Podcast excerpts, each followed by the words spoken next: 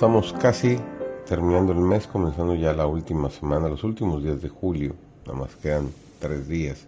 Terminamos la lección número 6 que se titula esta semana El misterio del Evangelio.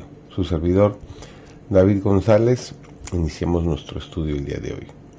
Jesús anhelaba revelar los profundos misterios de la verdad que habían quedado ocultos durante siglos, a fin de que los gentiles fuesen coherederos con los judíos y consortes de su promesa en Cristo por el Evangelio, nos dice Feos 3.6.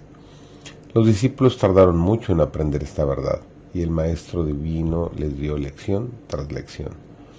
Al recompensar la fe del centurión en Capernaum y al predicar el Evangelio a los habitantes de Sicar, habían demostrado ya que no compartía la intolerancia de los judíos pero los samaritanos tenían cierto conocimiento de Dios y el centurión había manifestado bondad hacia Israel.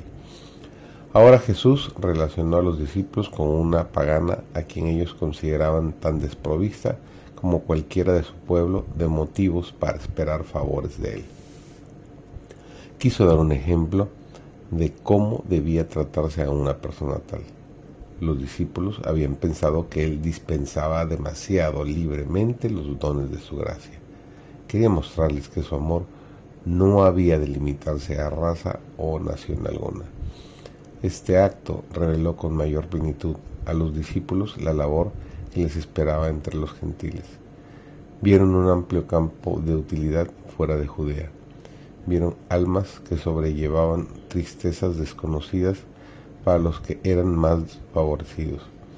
Entre aquellos a quienes se les había enseñado a despreciar, había almas que anhelaban la gran ayuda del médico divino y que tenían hambre por la luz de la verdad que había sido dada en tanta abundancia a los judíos.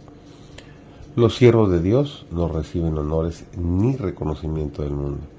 Esteban fue aprediado porque predicaba a Cristo y Cristo fue crucificado.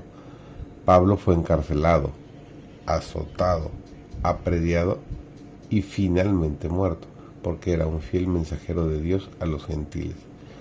El apóstol Juan fue desterrado a la isla de Patmos por la palabra de Dios y el testimonio de Jesucristo, nos dice Apocalipsis 1.9. Estos ejemplos humanos de constancia en la fuerza del poder divino son para el mundo un testimonio de la fidelidad de Dios a sus promesas de su constante presencia y gracia sostenedora. Los héroes de Dios, poseídos de la fe, reciben una herencia mayor, de mayor valor que cualquiera riquezas terrenas. Una herencia que satisfará los anhelos del alma. Pueden ser desconocidos e ignorados por el mundo, pero en los libros del cielo están anotados como ciudadanos del reino de Dios. Por lo tanto, serán objeto de una excelsa grandeza, de un eterno peso de gloria. La obra mayor, el esfuerzo más noble a que pueden dedicarse los hombres, es mostrar el Cordero de Dios a los pecadores. Noble obra que tenemos que hacer. Noble obligación que tenemos que hacer, es nuestro compromiso con el Señor.